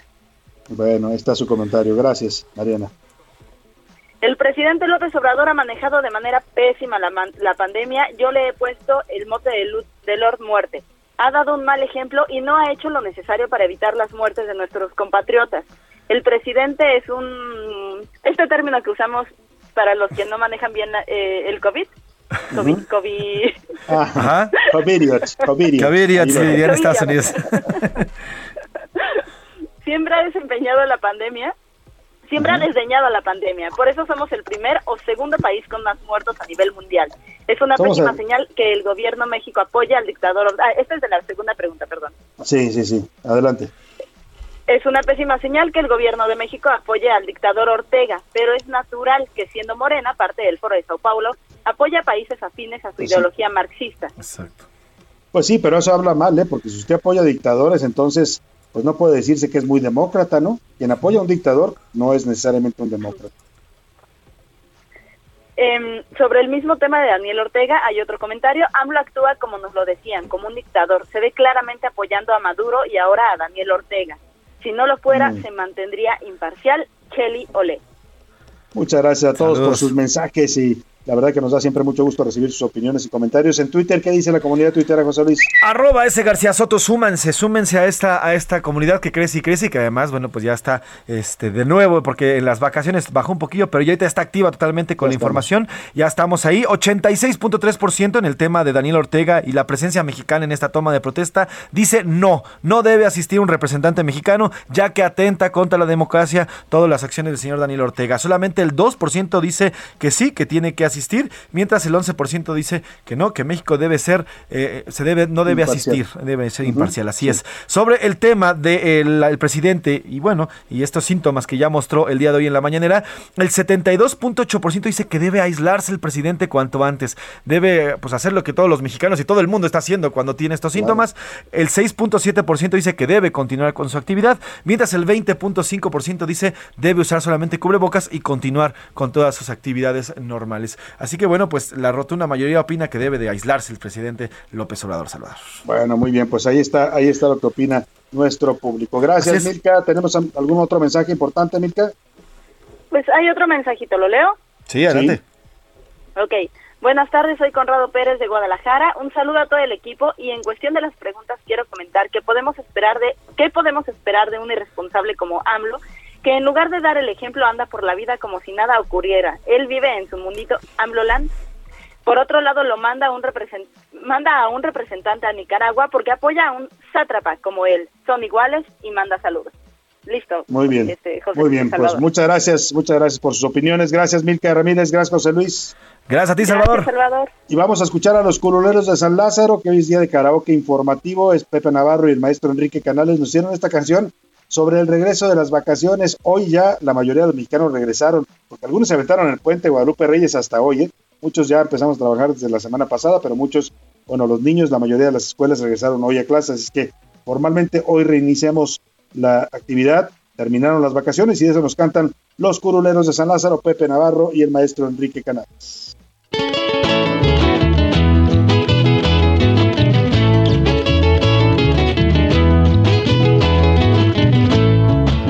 Regresó la bandita, llegó de vacacionar, llegó de vacacionar. Ya regresó la bandita, con traje de baño puesto, ni se lo van a quitar. Pues hay otro par de olitas que les falta de librar. Requete, mal requete, peor requete, triste requete, igual que sube la gasolina, ya lo demás va a jalar, ya lo demás va a jalar, que sube la gasolina, la ola de aumentos, mira cómo vienen para acá, aunque nades a la orilla, a todos nos va a pegar, requete, mal requete, del nabo requete, fregado requete, igual ya con esta me despido, de amortito va a flotar, de amortito va a flotar. Ya con esta me despido, es la ola de violencia que nunca se acabará. Y peor si no más la niegan y se hacen guajes nomás. Requete, mal requete, peor requete, triste requete, igual. Bueno, pues ahí está, ahí está este, esta canción de los coloreros de San Lázaro eh, eh, para hablar eh, pues, del regreso de vacaciones, que ya muchos regresaron hoy a la actividad, se acabaron las vacaciones, regreso a la realidad, una realidad que lamentablemente no está siendo la mejor en este arranque de año. Las cosas están complicadas, la economía se ve difícil, el COVID sigue, los contagios están en aumento, la violencia también en México lamentablemente sigue. Presidente López Obrador sigue todos los días en las mañaneras polarizando y dividiendo a los mexicanos, pero bueno, pues a pesar de todo eso hay que echarle ganas y hay que seguir adelante, no nos queda de otra. Oiga, y para hablar, hace, le comentábamos esta toma de protesta que se da hoy de Daniel Ortega y toda la polémica que ha desatado, no solo en México, sino en el mundo. Aquí en México, pues eh, se cuestiona eh, que el gobierno de, de López Obrador haya decidido mandar un representante al final. Fue toda una comedia de enredos. Primero dijo la Cancillería que sí iría un representante, después por la noche ayer dijeron finalmente no iban a mandar representante porque hubo críticas de algunas organizaciones internacionales como Human Rights Watch, el señor Miguel Vivanco de Human Rights Watch que cuestionó al gobierno de México por apoyar a un dictador como Daniel Ortega, la Cancillería se retractó y dijo que no iría un representante. Hoy en la mañana el presidente, pues en un acto bastante delicado políticamente, pues le corrige la plana al canciller, dice, claro que va a haber un representante, yo mismo lo voy a mandar, da hasta el nombre, es el encargado de negocios de la Embajada de México en Nicaragua. Eh, vamos a escuchar la forma en la que el presidente dijo, sí vamos a mandar representante, da el nombre, incluso anuncia que va a ser el próximo, eh, el próximo embajador de México en, en Nicaragua. El periodista Guillermo Zárate dice, lo voy a mandar de embajador porque ahorita solamente hay un encargado de negocios, pero confirma el presidente que sí vamos a mandar un representante a la toma de protesta de Daniel Ortega, porque lo contrario sería, dice el presidente, una descortesía. ¿Tenemos el audio? Venga, venga el audio del presidente. No queremos ser imprudentes. Sería una imprudencia que no fuera ningún funcionario mexicano a la toma de protesta de este Sí, presidente. porque nosotros no podemos hacer a un lado nuestra política de autodeterminación de los pueblos y de este, independencia. Va a estar Ramiro Ayala, jefe de la Cancillería en la Embajada de México en Nicaragua. Es que, de una vez lo voy a decir, él es el encargado de negocios porque no tenemos embajador, pero ya vamos a pedir el beneplácito del gobierno de Nicaragua porque va a ser embajador en Nicaragua Leopoldo de Gives. Perdón, no, ya, ya, tuvo, ya tuve que dar otro nombre. Guillermo Zamora, por cierto, periodista. Bueno, ya anunció el presidente incluso quién va a ser el nuevo embajador de México. En Nicaragua, la polémica por la toma de protesta de Daniel Ortega es mundial. ¿eh? Muchos países no van a mandar representantes porque no avalan la forma en que ganó estas elecciones. Es su quinto mandato, se deshizo de toda la oposición, persiguió a los opositores, hubo incluso encarcelamientos de algunos que querían candidatos presidenciales. Y, bueno, ya le daba yo la lista de los países que han confirmado que asistirán. Rusia, Venezuela, Cuba, México y Bolivia, creo que por ahí. Son los países que van a avalar esta toma de posición. Y mira, este tema de Daniel Ortega eh, y, to- y junto con otros personajes que están proliferando en América Latina, en los gobiernos de América Latina, por supuesto, pues aquí en México el perfil del presidente López Obrador, pero también están otros, otros eh, líderes, está el caso de Nicolás Maduro en Venezuela, Daniel Ortega en, Nicaragua, el señor Miguel Díaz Canel en Cuba. Eh, todos estos personajes tienen rasgos algo demagógicos y autoritarios, son analizados por Diego Fonseca, él es autor, periodista latinoamericano, periodista argentino, eh, en su libro Amado Líder de editorial HarperCollins, que se llama eh, Populismo y Políticas Públicas, este libro que publicó eh, eh, Diego Fonseca, quien tengo el gusto de saludar esta tarde en la línea telefónica. Querido Diego, ¿cómo estás? Muy buenas tardes. ¿Qué tal? ¿Cómo estás? Eh, eh, pues a ver, eh, a, a propósito de tu libro que analiza estos perfiles, estos personajes que están proliferando en la región de América Latina, el, el populismo y la demagogia como forma de gobierno, Diego, es algo que no es nuevo en Latinoamérica, pero que está resurgiendo en estos últimos años.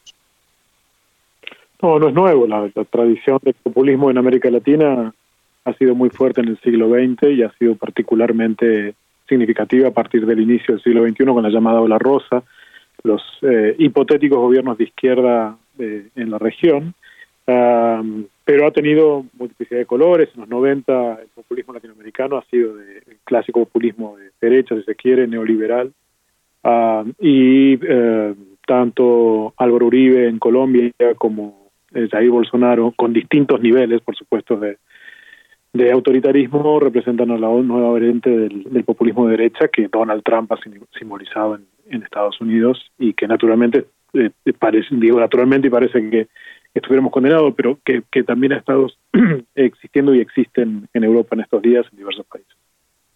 No es un fenómeno exclusivo de Latinoamérica, se está dando en todo el mundo. Eh, en este análisis que tú haces de estas personalidades, de estas formas de, de hacer política, porque es todo, una, todo un estilo de hacer política, vas analizando este fenómeno, Diego, eh, a partir pues de casos concretos, de casos como el de Latinoamérica, el de México, el, lo que está pasando en Venezuela. Eh, eh, hay una constante en todos estos personajes que llegan al gobierno con promesas grandilocuentes, comprometiendo que van a, a, a hacer grandes a sus países, que van a recuperar grandezas pasadas, eh, eh, pero la constante es que todos estos terminan haciendo gobiernos y administraciones que empobrecen a, su, a sus países. Sí, el resultado a largo plazo las experiencias, en las experiencias populistas ha sido eh, la insostenibilidad de las medidas que, que, han adoptado, porque son medidas que no están diseñadas, diseñadas a, a perdurar en el largo plazo para facilitar que las personas que ellos dicen que son su electorado natural, por lo general las personas más pobres, tengan la posibilidad de integrarse al, al mercado o tener una vida con decisiones propias, sino que son políticas diseñadas a crear clientelismos que se replican y se reproducen con, con el tiempo. Y otro factor gravísimo que suele asociarse al, al proceso populista es la degradación significativa de la democracia representativa. Son movimientos absolutamente personalistas en los que el culto al líder es central, en la que la ruptura de los mecanismos de representación es crítico, la destrucción de los mecanismos de control y supervisión por parte del Estado son significativos. Todos ellos se plantean la mitificación de un pasado que no existe y la refundación de la nación, lo cual significa dar casi la vuelta al estado de cosas en, del país, en el que se encuentra el país. Ahora, Diego, te saluda José Luis Sánchez. Pedimos la, la, comunicación con Salvador García Soto. Ahora, Diego, sobre este libro que, en el cual narras cómo ha ido creciendo también este tipo pues, de líderes en, en el mundo, eh, o por lo menos en América Latina y en América, ¿cuáles cuál serían como las previsiones que esta, aún quedan algunos países como Brasil, en el cual la derecha continúa gobernando? ¿Cuáles serían como sí. las previsiones en el aspecto de esta izquierda pujante? Ya lo vimos con el señor Boric que gana en Chile. ¿Cuáles serían eh, las previsiones, posibles previsiones en los próximos años? ¿Podrían estos países como Brasil eh, ser gobernados gobernados por la izquierda nuevamente? Bueno, eh, todo parece indicar que Lula tiene a su favor posibilidades para poder ser gobernado. Es interesante que para, para gobernar Chile, eh, Brasil, perdón. Eh, es interesante que menciones Brasil y Chile porque son dos clásicos, ejem clásicos ejemplos junto con Uruguay en los que aquellos que se suponen que han sido indicados, sobre todo por la lectura de la derecha, como populistas como Lula o como Mujica y ahora Boric, en realidad parecen ser mucho más institucionalistas que populistas. En el caso de Lula en particular, el PT es un partido eh, integralmente institucionalista. Eh, Lula ha sido un gobierno de centro, no ha sido un gobierno de izquierda. Eh, y Uruguay es un tiene una larga tradición, y esto es interesante, de alianzas y coaliciones que facilitan la posibilidad de encontrar un centro político. Lo mismo en el caso de Chile, con la conservación durante largo tiempo. Y Boric tiene muy pocos márgenes para poder operar hacia, si se quiere, yo no creo que él lo quiera, ¿eh? Eh, que si se quiere hacia la hacia una venezualización de, de, Chile. Boris parece está obligado a jugar por el centro porque las tensiones políticas y los márgenes políticos en Chile, la derecha es muy fuerte, no facilitan una transición hacia un gobierno de una izquierda alelada, incapaz de generar sostenibilidad. Chile es un país de consensos en general después de la recuperación democrática tras Pinochet. Eh, la verdad que es interesantísimo el libro.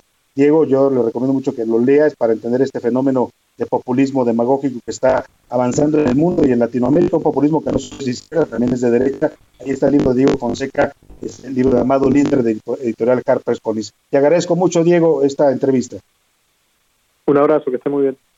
Un abrazo para ti también. Vámonos a la pausa con música. Seguimos con los temas del dinero. Rosalía, esta cantante española tan exitosa que nos canta contra el maldito dinero, maldito dinero, pero cómo lo buscamos y cómo lo necesitamos. Ya regresamos con usted, con más aquí en La Laguna. Eso sé que no es culpa ser millonaria.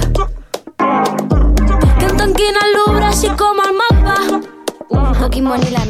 Estás escuchando A la Una con Salvador García Soto. Regresamos. Heraldo Radio. La HCL se comparte, se ve y ahora también se escucha.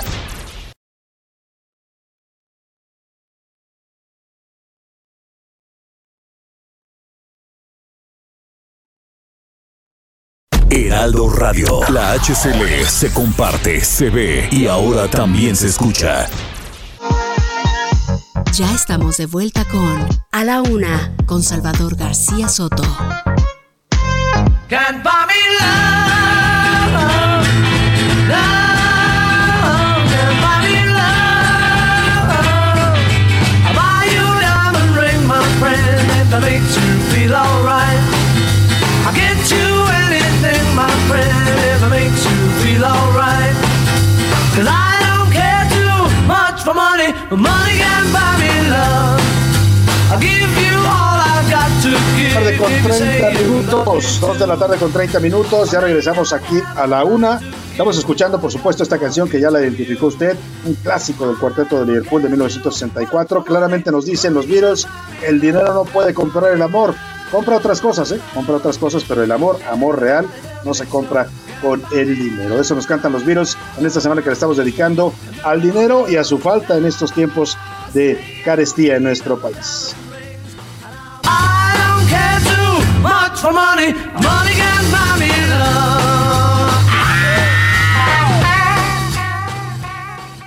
A la Una con Salvador García Soto. Y mire, dicen los Beatles que el dinero no puede comprar eh, el amor, pero a veces sí compra el poder, ¿eh?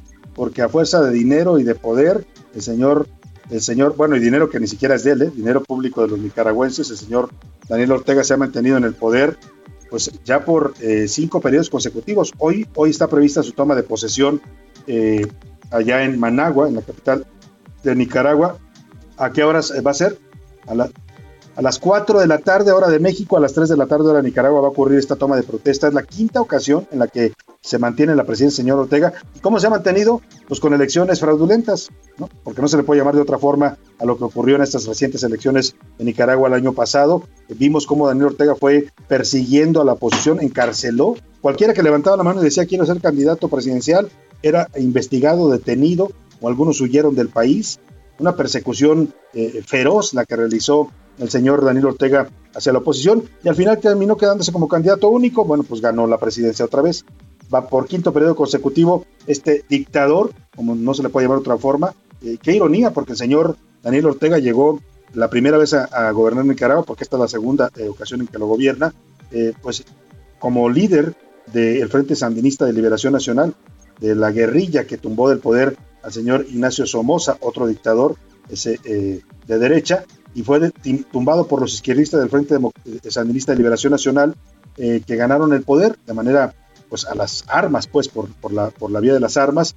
Eh, eh, gobernó, fue un gobernante bueno en la primera vez, se retiró por un tiempo y luego regresó y en su regreso se ha convertido en todo un dictador, el señor Daniel Ortega. Bueno, esta toma de protesta ha desatado todo tipo de reacciones en el mundo. Organizaciones de derechos humanos han cuestionado a los gobiernos que avalen a esta, a esta dictadura de Daniel Ortega. Eh, solamente hasta ahora han confirmado estos países que le voy a mencionar para que se dé una idea de quiénes son los que validan dictaduras en el mundo. Cuba, Venezuela, Belice, Honduras, China, Irán, Bolivia, Palestina, la República Árabe Saharaui, Sahawari, eh, Rusia, India, Vietnam, Laos, Camboya, Corea del Norte, Angola, Siria, Turquía, Bielorrusia, Egipto, Malasia, Yemen, ¿Y quién cree más? México. México va a ser también de los países que acudan a esta toma de protesta, con lo cual pues, se le da un reconocimiento oficial del gobierno mexicano al señor Daniel Ortega y a su cuestionada quinta presidencia, la dictadura pues que están cabezando en Nicaragua. Sobre esta polémica que se ha desatado en el mundo y todo el desaguisado que se causó acá en México, la Cancillería diciendo no mandamos representante, el presidente diciendo claro que sí. Esto es interesante lo que pasó hoy, ¿eh? porque el presidente le endereza la plana al canciller Marcelo Ebrard, le corrige diciendo si va a ir representante, yo digo que sí va, y manda al encargado de negocios de la embajada, y luego anuncia al nuevo embajador, el presidente hizo mañanera, ¿eh? sin la presencia del canciller. Importante porque, pues Marcelo Ebrard, justamente hoy empieza aquí en México la reunión de cónsules y embajadores, a ver si vamos adelante más a un reporte, José Luis, para ver cómo está esta reunión. Vienen todos los embajadores de México en el mundo, todos los cónsules que nos representan en el mundo, están hoy en la Ciudad de México, acuden a esta reunión anual para pues conocer cómo está el país y poder proyectar la imagen de nuestro país en el mundo. Justamente en ese día, el presidente desautoriza a su canciller, le corrige la plana en público y le nombra un nuevo embajador. Importante porque pues, el canciller, ya sabe usted, es aspirante presidencial también. Vamos con Mica Ramírez que nos explica por qué. Por qué el mundo ve, o una buena parte del mundo, no todos, ya se ve, están viendo al señor Daniel Ortega como un nuevo dictador en la América Latina. Va a estar Ramiro Ayala, jefe de la Cancillería en la Embajada de México en Nicaragua. Así anunció esta mañana el presidente Andrés Manuel López Obrador que sería Ramiro Ayala, jefe de la Cancillería de la Embajada de México en Nicaragua, quien asistirá a la toma de protesta de Daniel Ortega como presidente de aquel país. Esto, luego de una gran polémica que se desató el fin de semana, cuando circuló la versión de que México enviaría a su director general para América Latina y el Caribe, Martín Borrego Llorente, como representante a la toma de protesta. Cuando trascendió esta versión, llovieron las críticas. Diputados del PAN como Héctor Telles y Mariana Gómez del Campo calificaron este hecho como una vergüenza internacional. El director regional de Human Rights Watch, José Miguel Vivanco, se sorprendió de la asistencia de México y recordó que al evento solo asistirán países autoritarios como Rusia, China, Siria, Corea del Norte, Irán, Cuba, Venezuela y Bielorrusia. Y es que el pasado 8 de noviembre, Daniel Ortega aseguró un cuarto periodo en una elección que fue calificada por expertos y críticos como amañada, lo que desató una serie de protestas y un ambiente social de gran agitación por la persecución política y detenciones de los otros candidatos presidenciales. Incluso hubo homicidios. Tras las fuertes críticas, la Cancillería no tuvo de otra más que salir e informar que no se enviaría ningún representante mexicano. Sin embargo, esta mañana, el presidente Andrés Manuel López Obrador anunció quién asistirá y dijo que sería una imprudencia política no ir. Así nuevamente el gobierno federal se contradice a sí mismo. Ya saben que yo como digo una cosa digo otra. Para la una con Salvador García Soto, Milka Ramírez. Bueno, pues ahí está esta polémica que en la que envuelve la toma de protesta de Daniel Ortega, la polémica que se dio en México. Justo hoy le digo cuando el canciller está pues de manteles largos porque está recibiendo a todos los embajadores y cónsules de todo el mundo. Vienen hoy aquí a una reunión en la Ciudad de México. En los próximos días estarán asistiendo miembros del gabinete para hablar con los cónsules y embajadores. Un evento importante para el servicio exterior mexicano que se realiza en estos momentos en la Cancillería. Pero vamos por lo pronto a otra historia. Le voy a platicar lo que ocurrió en Tamaulipas. Eh, una jueza eh, federal conmovió, ella se llama Carmen Marquina, conmovió en las redes sociales después de haberle mandado una carta a una menor de edad, a una niña, en la que le informa del veredicto que se dictó contra los dos responsables de haberla violado, su hermano y sus primos. Lastimaron a la niña y a sus hermanas. La jueza le manda una carta a la niña para explicarle la sentencia, le explica qué fue el castigo que se le dictó a su, a su primo y a su hermano por haberlas violentado. Eh, es algo que marca la ley, pero eh, llamó mucho la atención pues porque esto no era común en México, que los jueces hablaran con los niños y les explicaran lo que va a pasar con la sentencia en su caso. Carlos Juárez, cuéntanos de este caso que se da allá en tu estado, en Tamaulipas. Muy buenas tardes.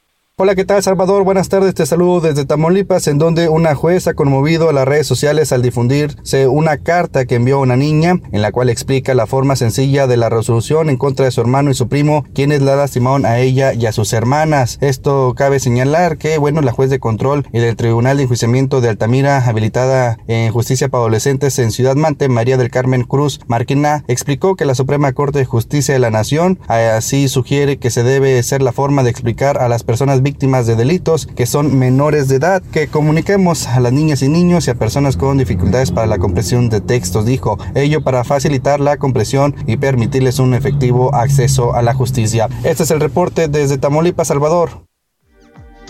Muchas gracias, Carmen. Pues, eh, perdón, muchas gracias, eh, Carlos, por tu reporte. Bueno, y vamos a platicar de este tema. La, carta es como es conmovedora y es inédita, pues, porque no estábamos acostumbrados a este tipo de, de, actos de la justicia en México. Como usted sabe, hay un nuevo sistema de justicia penal que está funcionando ahora en el país y en varios estados de la República, pues en todos los estados, pues, en donde cambian los usos también de la justicia y cambia también la forma en la que se tiene que tratar a las víctimas. En este caso, la jueza eh, Carmen Marquina, jueza de control de Mante, Tamaulipas, envía esta carta en donde le, detalladamente, paso por paso, le explica a la niña lo que va a pasar después de que su primo y su hermano fueron sentenciados por haberla violentado a ella y a sus hermanitas. Tengo el gusto de saludar esta tarde en la línea telefónica precisamente a Carmen Marquina, jueza, jueza de control de Mante, Tamaulipas. Qué gusto saludarla, juez. Muy buenas tardes.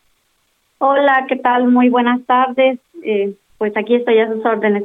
Muchas gracias por tomarnos esta llamada. Sabemos que está muy ocupada, que tiene audiencias. No la entretenemos mucho, jueza. Solamente queremos preguntarle de esta carta que pues eh, llamó mucho la atención. Algunos se dijeron conmovidos por la forma en la que hace contacto usted con esta menor de edad y le explica la sentencia que usted tomó en su caso, en un caso de violación en contra de ella y sus hermanos. Eh, bueno, les explico que originalmente la Suprema Corte de Justicia de la Nación ha hecho esta recomendación eh, que dediquemos para personas con discapacidad. O Esa discapacidad puede ser para leer o comprender un texto. Ustedes saben que en materia de derechos humanos se promueve la igualdad por una parte, pero también un trato diferenciado que las autoridades debemos dar a aquellas personas que se encuentran en algún estado vulnerable. En este caso, pues eh, eh, le han llamado una carta, eh, se trata de una sentencia simplificada de lectura fácil. Eh, se hizo para la niña por motivo de que de esa manera puede comprender el resultado de, de su denuncia. Eh, también para garantizarle su derecho humano de acceso a la justicia y pues la condición de igualdad de la que les he hablado. Eh, Me parece que si ustedes se han sensibilizado, pues imagínense para mí, ¿verdad? Eh, redactarla no fue fácil, eh, hacerlo de manera objetiva también. Por una parte, nosotros tenemos que eh, juzgar, eh, dar valor ah, probatorio a todo lo que se desarrolla en el juicio objetivamente, pero como siempre, pues ser sensible para poder dar acceso a la justicia a los niños. A mí me Claro, motivó este caso Sí. para generar, número uno, confianza en los niños, de que tengan los niños y los adultos la cultura de la denuncia.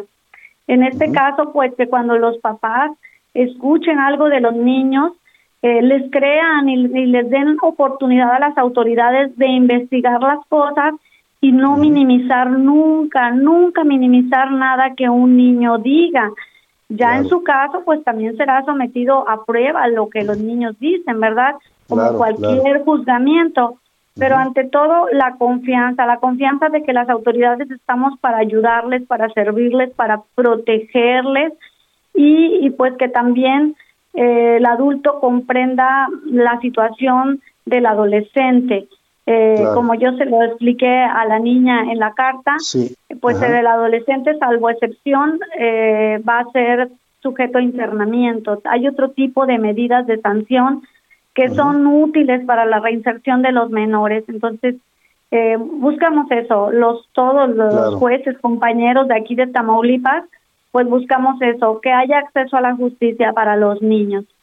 Pues es de verdad un cambio importante el que, el que marcan este tipo de recomendaciones de la Suprema Corte, como lo dice usted, que estén siendo ya atendidas por los jueces, porque habla de una justicia más humana al final, una justicia que ve en los casos que resuelve, pues no solo a víctimas o delincuentes o presuntos delincuentes, sino pues ve a seres humanos que están eh, interactuando y siendo eh, pues responsables de actos y al mismo tiempo también víctimas de estos actos. Voy a leer un fragmento, señora jueza, si usted me permite, de su carta para que la gente que no la conoce la, sepa de qué estamos hablando. Es esta carta que usted le dirige a esta menor de edad, a esta niña, y le explica textual, como consecuencia de lo que tu hermano y tu primo hicieron, ahora serán supervisados por otra autoridad que vigilará durante dos años que se estén portando bien.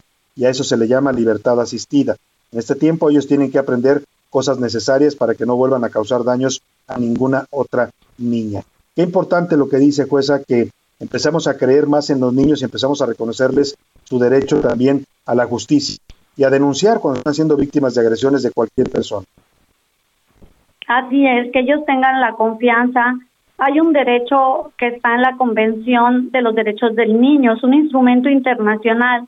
Es el artículo 12 y dice que el derecho de los niños a ser escuchados.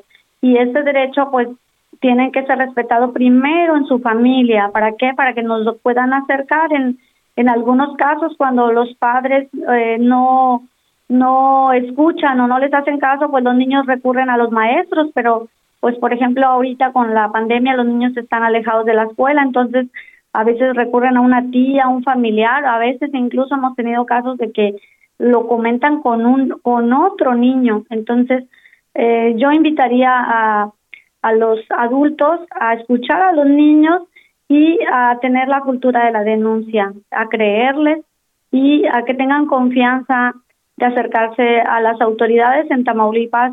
eh, está el Instituto de Víctimas, el DIF también hace muy bien su trabajo, entonces todos estamos en conjunto listos y dispuestos y con muchas ganas de tratar de resolver las cosas y sobre todo en materia de menores eh, Claro. de reinserción social, se busca esto.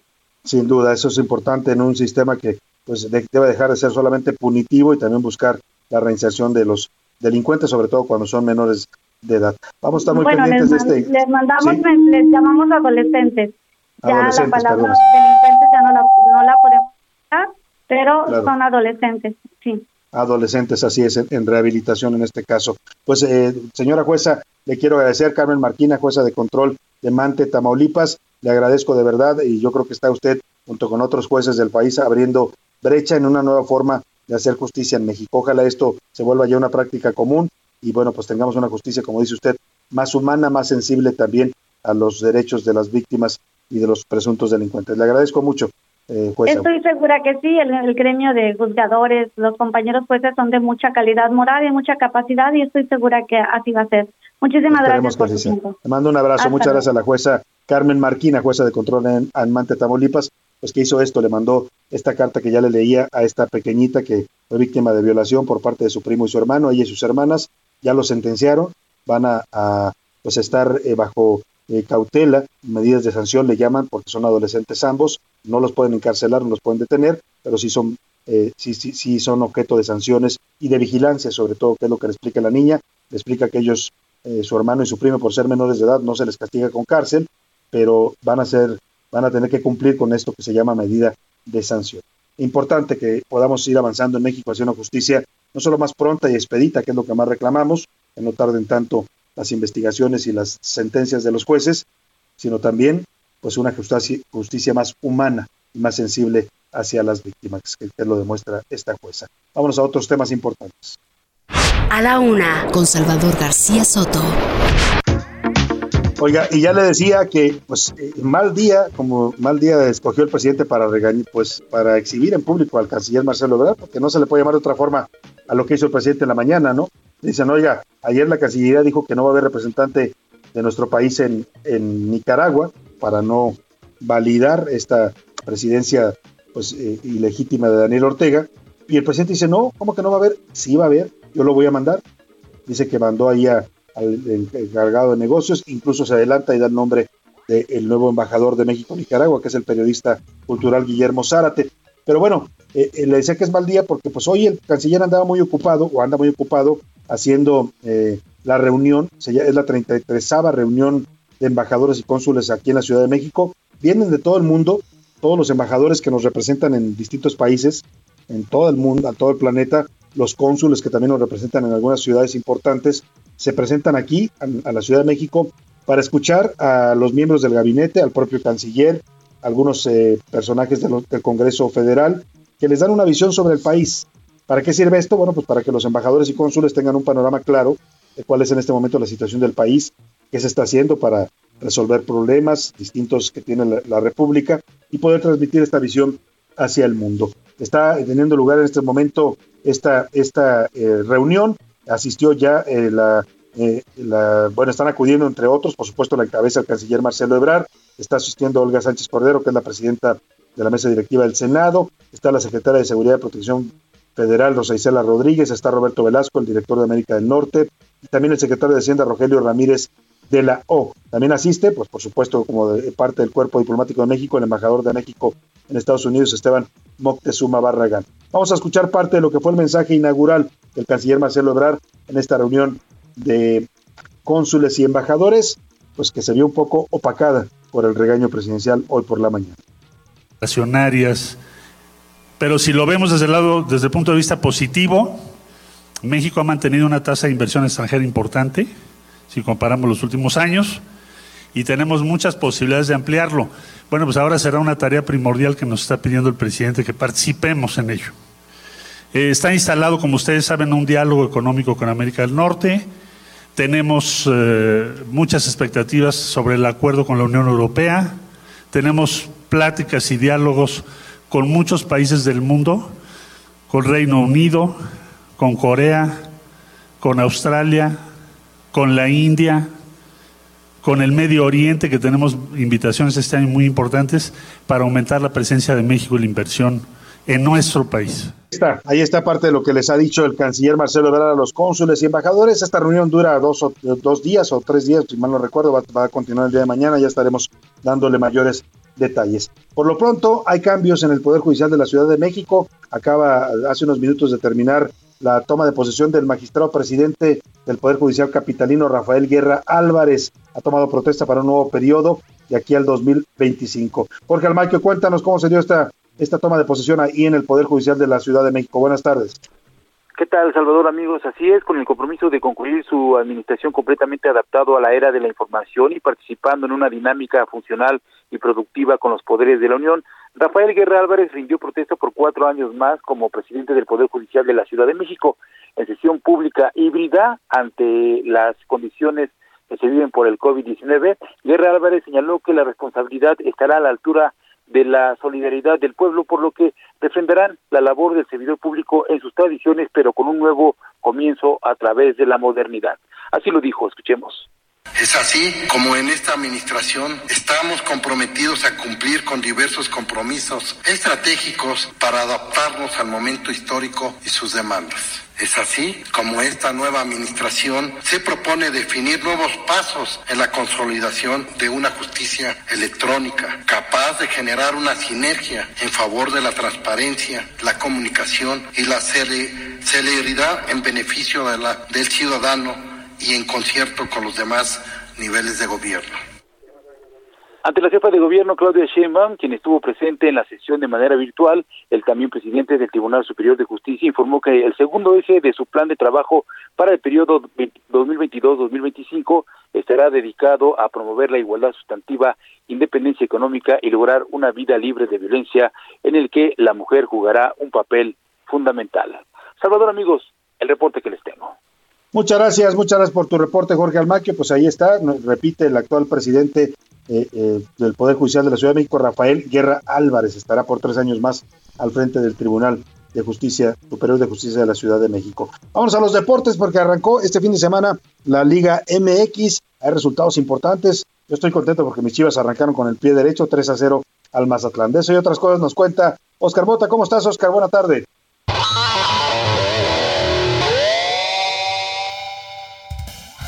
Mi querido Salvador García Soto, ¿cómo estás? Te mando un gran abrazo y por supuesto a las amigas y amigos que nos escuchan en A la Una. Hoy un gran día para ganar tremendo fin de semana deportivo, principalmente en la NFL. Última semana de temporada regular que nos definió ya los partidos de postemporada. Los Jacksonville Jaguars, el peor equipo de la liga, ganó, le termina ganando a los Colts y de ahí se hizo un desastre en el multiverso. Se abrieron múltiples puertas, eliminaron a los Colts, ganaron los Leones a Green Bay, califican de rebote los aceleros de Pittsburgh y por supuesto el último partido entre los Chargers y los Raiders se fue a tiempo extra y terminan ganando los Raiders. ¿Cómo quedan entonces la postemporada? Ponga mucha atención, anótele y de manera responsable vaya de una vez organizando su fin de semana. Hay que organizar el fin de semana el lunes, claro que sí se vale. Sábado 15 de enero, los Raiders contra el equipo de los Bengals a las 3.30 de la tarde, luego a las 7.15 de la noche. Todos estos son horarios de la Ciudad de México. Nueva Inglaterra contra el equipo de los Bills para el domingo. Se va a poner sabrosísimo con el partido entre las Águilas de Filadelfia contra los Bucaneros de Tampa Bay a las 12. Luego a las 3.30, un verdadero clásico de la NFL. Ya como recordamos aquellas épocas de los 90, ni más ni menos que los 49 de San Francisco contra los Vaqueros de Dallas. Posteriormente, y también para este domingo a las 7.15, Aceleros de Pittsburgh contra los Jefes de Kansas City. Y el lunes, sí, el lunes va a haber postemporada por primera ocasión, mientras el equipo de Arizona se estará enfrentando a los Rams lunes 17 a las 7 con 15. Así que tienen ahí los horarios. De ahí tenemos que brincar. Vámonos al Pan Bowl, a la Liga MX, jornada 1 del clausura 2022. Ganó, por supuesto, el equipo de Cruz Azul. Inicia con triunfo 2 a 0. Puebla 1 1 al América. Ahí se nos volvió medio loco eh, Santiago Solari, el entrenador del América, y lo terminaron básicamente expulsando. ¿Qué le pasa? Monterrey empató con Querétaro. Chivas 3 a 0 Mazatlán. No se me emocionen, apenas estamos iniciando. Y para el día de hoy, Pumas contra Toluca a las 9 de la noche. Bueno, pues ya que me emocione un poquito, Oscar, aunque estamos empezando, oye, hay que empezar con el pie derecho, también es importante. Bueno, pues ahí está, así hemos llegado al final de esta emisión, contentos y agradecidos por su atención. A nombre de todo este equipo, José Luis Sánchez, Priscila Reyes, Milka Ramírez, Iván Márquez, Laura Mendiola, Rubén Cruz, Javi Báez, a nombre de todo el equipo, lo de las gracias. Le deseo que pase una excelente tarde, provecho, y aquí lo espero mañana a la una. Nos encontramos aquí.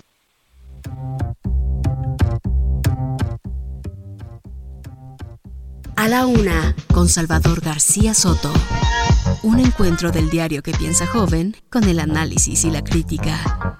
A la una, con Salvador García Soto. De lunes a viernes, de una a 3 de la tarde. Heraldo Radio 98.5 FM, una estación de Heraldo Media Group, transmitiendo desde Avenida Insurgente Sur 1271, Torre Carrachi, con 100.000 watts de potencia radiada.